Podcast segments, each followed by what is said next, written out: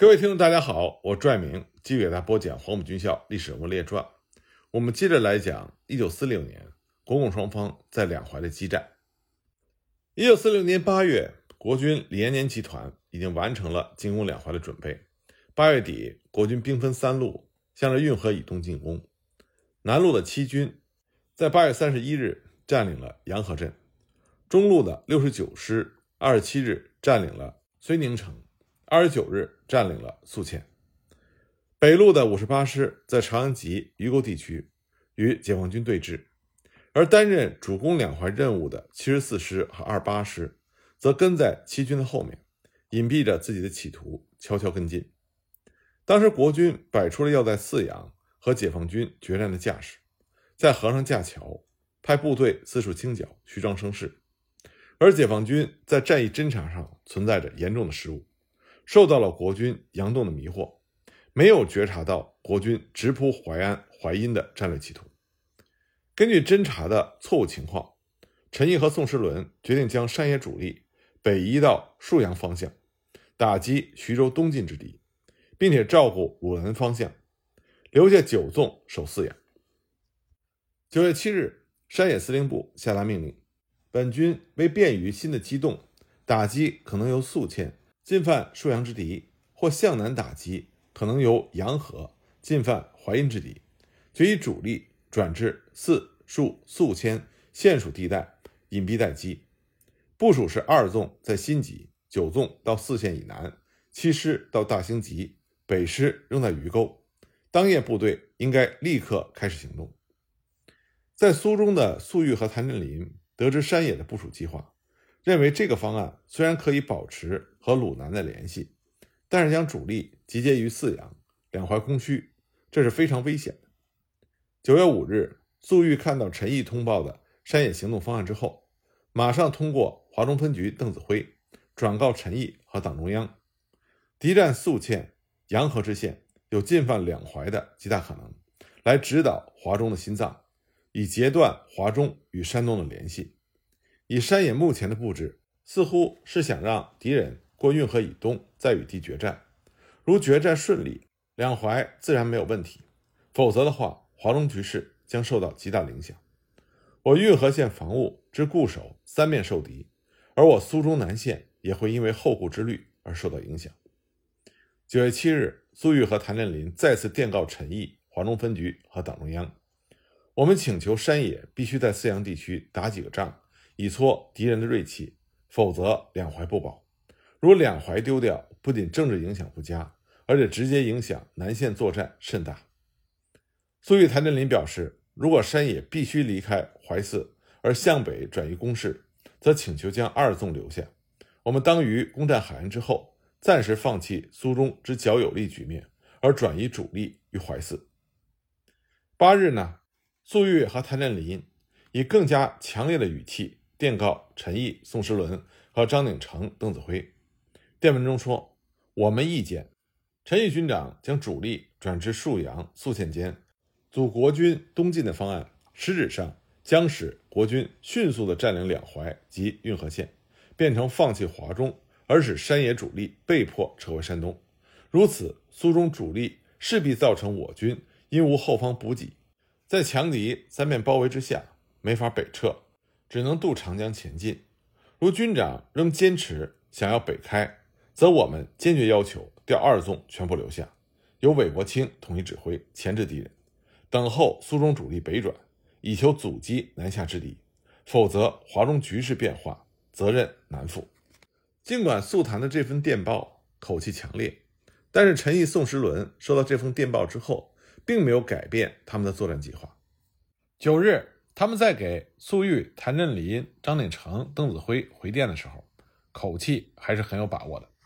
电文中，他们说，淮北的敌情正在变化中，七军已经南移到灵、泗、睢、宿地区，由中央军接替。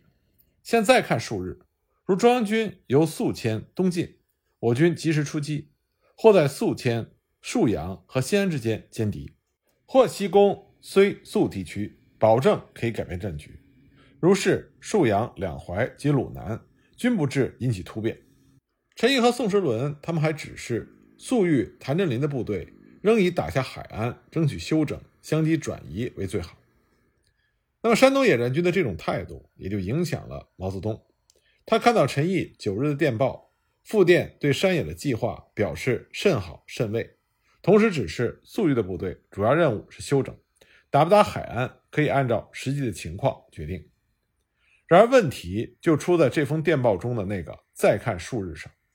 九月十日，国军七军整编七十四师一共六个旅的兵力突然南下，避开了山东野战军的主力。直扑泗阳，这里是山东野战军九纵的阵地。虽然构筑了工事，但是因为时间仓促，人员有限，不够坚固。十一日拂晓，七军以猛烈的炮火向九纵七十五团阵地轰击，步兵随即就发起了冲锋。解放军防炮的经验不足，干部伤亡很多，部队失去了指挥。在国军连续的进攻之下，阵地被突破，解放军退至二线防御。十二日，国军继续猛攻，九纵与国军激战一整天，杀伤了数百国军。但是下午阵地又被突破，九纵被迫放弃了泗阳，撤退到里口运河的东岸。陈毅获悉国军发起了进攻，十三日下达了命令，由谭震林统一指挥九纵、五旅、皮旅以及淮南各分区部队，担负起保卫淮阴的战斗。同时，他命令五旅和皮旅。火速的从高邮、宝应一带北上增援，在南新集一线组织防御，配合山东野战军在沭阳歼敌，等待华中野战军的主力北上。九月十三日，国军整编七十四师投入了战斗，越过了泗阳，占领南新集之后，向淮阴以西的束河沿岸的码头、朱家渡等渡口急速行军。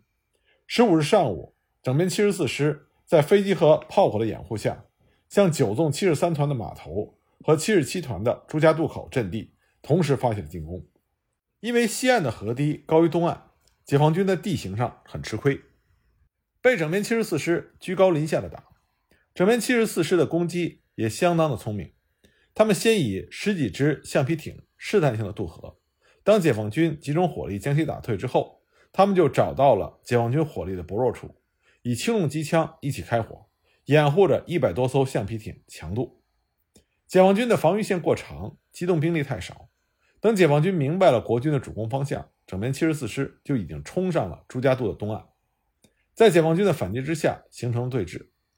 当天夜里，解放军被迫再次后撤，在码头以东的天地闸一带设防。这是解放军第一次与整编七十四师交锋，他们发现这个敌人的确是非同寻常。据九纵的战后总结说，七十四师的战术特点是。多采取正面的佯攻，侧后迂回，或者进行超越攻击。他是国军五大主力之一，部队非常骄傲，攻击精神非常的旺盛，善于集中使用兵力，先以集中炮火打阵地一点，掩护步兵攻击，并且善于使用小部队以锥形渗入到解放军的侧背，扰乱解放军的部署。但是呢，整编七十四师并不善于近战。国军开始进攻之后，山东野战军的指挥部这才判明了国军的企图。宋时轮火速赶到二纵，命令韦国清指挥二纵和八师，打算趁着国军七军过运河立足未稳，从莱安、鱼沟拦腰打击第七军，以阻止国军的前进。但是呢，国军七军这个时候早有准备，因为他们是助攻，而整编七十四师是主攻，所以呢，七军采取的是稳扎稳打的战术。以守为主，部队齐头并进，呈扇形攻势，中间不留空隙。泗阳洋河一带的战场狭小，南有洪泽湖背水作战，对于解放军十分不利。解放军由于攻击准备不足，十七日以六个团的兵力向莱安发起了反突击，但是因为动作不协调，几次进攻都没有能够奏效。而山东野战军的主力被七军拖住，这就无法向淮阴方向增援。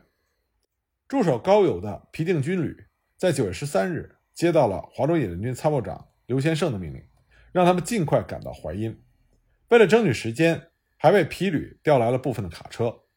皮定军接受任务，立刻上路，全旅顶着国军飞机的骚扰，乘了一路的汽车跑了三十里地。十四日赶到码头杨庄阵地，增援正在苦战的九纵。根据陈毅的指示，淮阴前线是由谭震林统一指挥。张震任前线指挥部参谋长，在码头南岸的一个城隍庙里建立了指挥所。九月十五日，皮旅和九纵在运河东岸的码头阵地和整编七十四师展开了激烈的拼杀。皮旅和国军一天战斗九次，战士的鲜血染红了运河。皮定均在这天的日记里写着：“我们没有做准备工作，到了上午，敌人不愿意再等我们做攻势了，开始了进攻，不断的向我们发起了猛烈的炮火。我们为了自卫，也为了保卫两淮，不准他来强占我们的土地。全旅对突过运河东岸的滩头之敌进行反复的冲杀，干了九次，几次打得很英勇，敌我的伤亡都是很大的，特别是我们有很多优秀的抗日战士。”被惨无人道的屠杀了。这一天，九纵也和国军发生了激战。由于九纵已经连续作战七个昼夜，部队的伤亡很大，弹药告尽，战士们也极度的疲劳。那么这天夜里，整编七十四师就占领了杨庄码头阵地，向淮阴城又逼近了一步。谭震林决定破釜沉舟，和国军决一死战。十六日，他电告陈毅，十三旅指的就是皮旅。昨日攻击未奏效，敌人现攻击很猛。为确保淮阴，决定把城西、城南变为水乡，部队以水设防。城北大桥是否破坏，要看水的程度。部队下午五时左右可以转移完毕。发出电报之后，皮旅就接受了任务，把运河大堤扒开，放水形成了一片沼泽，来迟滞整编七十四师的进攻。陈毅这个时候接到谭震林从淮阴发来的一封封告急的电报，命令二纵火速向淮阴开进，就没想到国军部队破坏了通往淮阴的王营大桥，使得二纵无法过河，只能看着淮阴方面着急。陈毅也是忧心如焚。九月十七日，他在给华中局的电报中说：“这次出毛病，没有估计到敌人迅速的南下，原想避开贵军，控制主力于河北。”不料中央军又不来，没有碰到他。山野九日过六塘河，十四日又转回来。部署调整完毕，当面的敌情没有能够搞清楚，因此丧失了南移的时机。八师既可转移，可是二纵转移又不及。十五日桥被破坏，与桂系接触。总之，这次淮北作战，由于主观的指导错误，贻误全局。五内俱焚，力图挽救，当尊重兄等的建议。这时候，粟裕正在赶往淮阴的路上，他的心情和陈毅一样焦急。九月八日，他发电告诉陈毅，准备由苏中北上的时候，毛泽东还同意华野先打下海岸之后再北上。但是到了十一日，发觉国军已经开始向淮阴发起了进攻，毛泽东马上就以军委的名义指示陈颂、张邓、粟谭，敌六个旅南下，两淮危急，速率苏中主力一师六师立刻开两淮。准备配合陈宋主力彻底歼灭该敌，但是陈宋先应独立作战，务于速谭到达前歼灭南下之敌一至两个旅，顿挫敌之前进，争取时间，以待苏中主力到达，协力歼敌全部。那粟裕率领的华中野战军主力没有片刻的休息，匆忙布置由海安北上淮阴的行军。粟裕将坚持苏中的任务交给了管文蔚、季鹏飞的七纵，自己先赶到淮阴。陶勇、王必成率领一师六师陆续北上，从海安到淮阴相距五百华里，一路都是水网地带，天又不停的下雨，道路泥泞，大部队只能依靠船只运送，匆忙中调集不到足够的船只，这就给北上造成了很大的困难。陶勇只好先运送一个旅，然后放回船只，再接一个旅。为了防空，船运也只能在夜间进行，白天则无法行动。粟裕这个时候心里明白，华中野战军的主力最快也要二十天左右才能到达淮阴，恐怕已经来不及了。九月十七日，淮阴保卫战更加的激烈，整编七十四师以猛烈的炮火和十几架飞机轰炸配合，向皮旅、华中五旅和九纵的阵地连续发起了五次攻击。解放军虽然顽强阻击，击落了敌机两架，皮定均也集中手里的炮火。向国军阵地打了三百发炮弹，遏制住了国军的进攻，阵地呈相持状态。夜里呢，皮定均还组织了三次佯攻，又打炮又吹号，疲劳敌人，直到弹药耗尽，这才退往二线阵地。经过几天的激战，整编七十四师也打得筋疲力尽。张灵甫依靠飞机空投补充弹药，那么在水网地带作战，也让他的战术很受限制。张灵甫当时也曾经一度信心动摇，想喘一口气，等其他部队前来增援。但是南京方面来电报说，国民党中央电台已经在十八日广播攻占淮阴城的消息，这就让张灵甫逼得无路可退，只能孤注一掷的进攻。十八日，整编七十四师使用第二梯队五十七旅和李良荣二十八师一部参战，对淮阴城西部和南部的胡庄、高兴桥、道士庄等进攻。谭震林、张震指挥皮旅守城西，五旅守城南，九纵休息一下。担任二线防御，从早上打到晚上，国军的几次进攻都没有进展，锐气受挫。这个时候，谭震林接到陈毅的电报，说二纵将于今夜赶到。同时呢，王必成的六十一个旅也到达了淮阴南郊的板闸镇。谭震林非常的高兴，复电给陈毅说：“今日敌复以第二梯队加入战斗，并以大量的飞机助战，曾经数度猛攻，我除失去了王家庄半个村子。”仍保持原有阵地，此刻战斗仍在进行中，但淮阴危机已过，不用担心。六十一个旅今晚可到板闸，同时军长已决定派二纵来援，因此我们明晚可转入反攻。首先歼敌一个旅，之后及其全部。当天夜里，前线指挥部就决定调整部署，一面加强正面的防御，一面派出部队转至整编七十四师的侧后。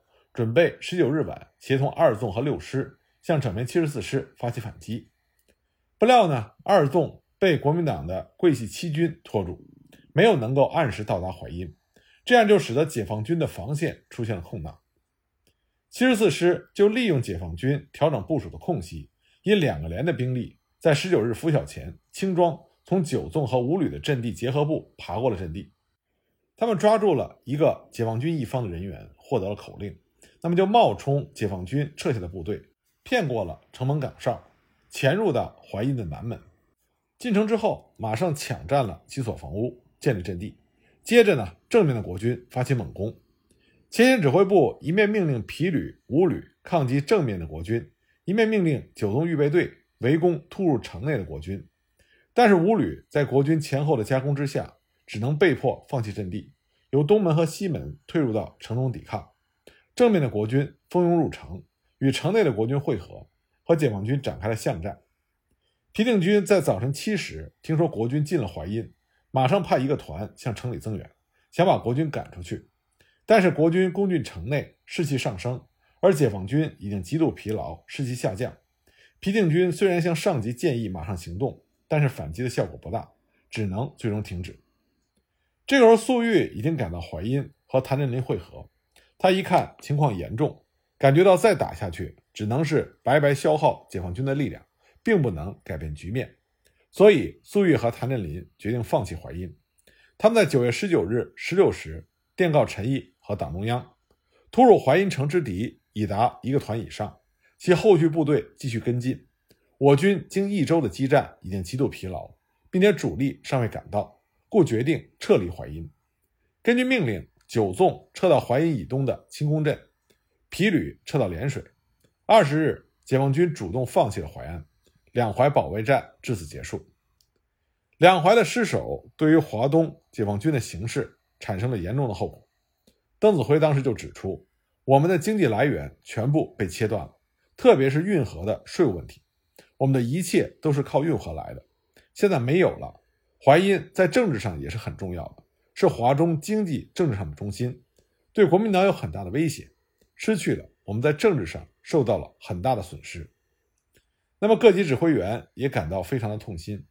皮定均在九月二十六日的日记中是这么写的：“我记得很清楚，敌人进攻四线是很早就开始了的，敌人占领宿迁县也是很早。敌人进攻两淮的计划，我们一个月前就知道了，但是我们准备的时间很晚。”如果我们再早点调兵，做出长期的战斗准备是来得及的。这里主要的原因是我们主观上有些过分的看到自己的力量，而看不到敌人的特点，看不到敌人的阴谋，主观上认识不够，有时过分的夸大了自己的力量。今天两淮丢失了，整个苏中、苏北解放区都失去了主动权，大块的地方变成了游击区，因为在军事上没有重点的地方。把军事上的天然屏障全都丢光了。我们要是有洪泽湖、有高邮湖、有运河，我们就会利用这些天然的地形做我们的防御。这些防御任务全部可以交给民兵来担任，我们可以放心的在外线作战。在经济上，把中心要点和来源都失去了。华中的经济收入全部依靠几条河流：淮河、运河、沿河、黄河，还有其他的很多小河。华中的工业和商业全都在这里。这样一来，工业全部没有了，不能供前线需要了。当然，这都是暂时的，但它的确增加了战争的困难。皮定均的这些话代表了当时华东解放军干部的普遍看法。但是粟裕并不这么悲观，他认为。两淮并没有死守的必要。为了保存有生力量，主动撤出两淮，这是符合我军战略方针的。如果因为两淮是华中首府，便以保卫这个城市作为目标，和敌人进行战役决战，这是错误的。为什么这么看呢？粟裕指出，解放战争开始，敌强我弱的形势非常明显，打歼灭战的规模必须有一个从小到大的发展过程。我一直认为，即使第一师和第六师赶到淮阴，并在淮阴同敌人作战，不仅不会讨便宜，还会吃大亏。华中主力在苏中几战打得比较顺利，没有吃过什么大亏，由小到大逐步发展作战的规模，这是一条非常重要的经验。记得一九四六年九月二十五日，我曾经应新华社记者之约，谈了我军主动撤出两淮之后华中战局，其中就说到，我军的撤出两淮绝对不是我们军事上的失败。而是对于蒋军大规模歼灭战的开始，这个分析是符合战争发展的实际的。但是不管怎么样，当时解放军是处于极其不利的位置。一九四六年九月，徐州方面的国军李延年集团以优势兵力，连续占领了华中解放区的宿迁、泗阳、淮阴、淮安、宝应等城市，将山东野战军、华中野战军主力。压缩在运河以东的沭阳、涟水、盐城、东台一条狭长的地区，而北线的冯治安集团则沿着金浦路进犯鲁南解放区的枣庄、易县，企图直插山东解放区的首府临沂，将解放军分割在几个狭小的区域加以消灭。暂时的得手让南京方面也是欣喜若狂，蒋介石特意嘉奖了整编七十四师，授予了张灵甫云辉勋章。李延年当时得意地说：“有十个整编七十四师就可以统一全国。”而整编七十四师的老长官王耀武也自豪地说：“中国军队只有七十四师能打仗，这是我亲手培养起来。”张灵甫则向蒋介石夸口说：“委座把新四军交给我张灵甫吧，有我七十四师，新四军就没有葬身之地。”国民党方面总结了这个期间的作战，认为他们之所以能够取得进展。除了优势兵力，再加上空军配合之外，战术上也有成功之处。而解放军方面则有失误，比如对海安久围不拔，战略上对苏北之攻守模棱两可，兵力过于分散。基于内线作战，没有能够彻底的集中兵力击破任何一点，没有炮兵空军的协助，白昼不能行军，只能利用夜间逐次增援有限的兵力，判断运河的价值过高等等。从这些评价可以看出来。当时国民党的统帅部也的确抓住了解放军的一些弱点。十月上旬，国军打通运河之后，暂时停止了进攻，解放军也得到了十天的休整机会。这些天来，陈毅和华中分局的领导人心情沉重。两淮失守之后，华东解放军的局面也越来越被动，部队和解放区的内部也出现了动荡不安的现象。山东野战军南下作战两个月。华中野战军没有休整，就匆忙的北上，连续的行军战斗，伤亡、疲劳、阴雨和洪水的折磨，后勤供给又跟不上，很多干部战士颇有怨言，指责上级没有指挥好。有的说，天天都说打胜仗，天天都在丢地方，西边不亮东边亮，宁可打死也不要拖死。部队之间相互抱怨，嫌对方没有打好，不配合，这些都使得解放军部队的士气下降。更为严重的是，淮南、淮北分区出现了较普遍的退却逃跑现象。关于这方面的情况呢，我们下集再继续给大家讲。